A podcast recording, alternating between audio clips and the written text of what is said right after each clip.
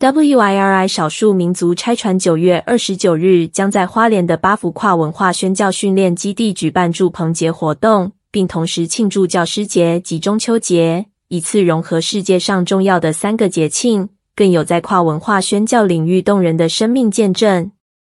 欢迎各界对跨文化宣教有负担及关注的牧者传道弟兄姐妹到场祝福，共襄盛举。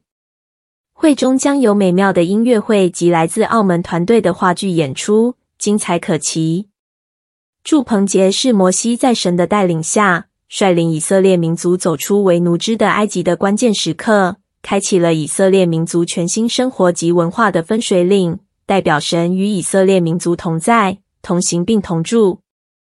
二零二三年的九月二十九日这一天，乃为期一个礼拜的祝棚节的开始。恰巧也是华人三大节气之一中秋节，都同样含有圆满团聚的意义。选在这天于八福基地办祝棚节，宣示华人在宣教上要走出去，才能在信仰上与万族万民齐聚一堂，符合了中秋节团圆、祝棚节被神引导的双重意义。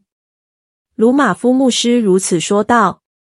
更加细心的人还会发现。九月二十九日的前一天是九月二十八日教师节。教师节提醒学子们要感念老师全心付出及教导的苦心，也让老师收到学生的感谢。鲁马夫牧师提到教师节时表示：“我博士班毕业的前后，神就呼召我去宣教，我领受了使命，顺服去做。虽然拿到博士以后，海内外有很多学校的机会在找我，但是我不为所动。”专心做神要我做的事情。后来的最近三年中，鲁玛夫牧师有感于年纪渐长，且办公室后勤的管理需要更多心力，于是产生了培训下一代青年宣教力的计划。神也渐渐开路。这三四年当中，鲁玛夫牧师受聘于中原大学设计学院兼任助理教授，由于教学成果良好，获得学校重用拔擢。鲁玛夫牧师于今年九月荣升副教授及中原设计学士原住民专班主任。鲁玛夫牧师接着感恩地说：“这对我来说是个非常有意义的教师节，是很大的鼓励。当初有机会从事稳定的教职，但是我把人生和体力最精华的时段奉献给神。在知道升上副教授前的一个礼拜之内，我看见彩虹三次，这样的几率有多大？”这是神对我说话，让我相信神绝不会忘记这些，他会在适当的时候报偿我，只不过要先耐心等候，全心顺服。所以我要感谢我人生中最大的导师就是上帝。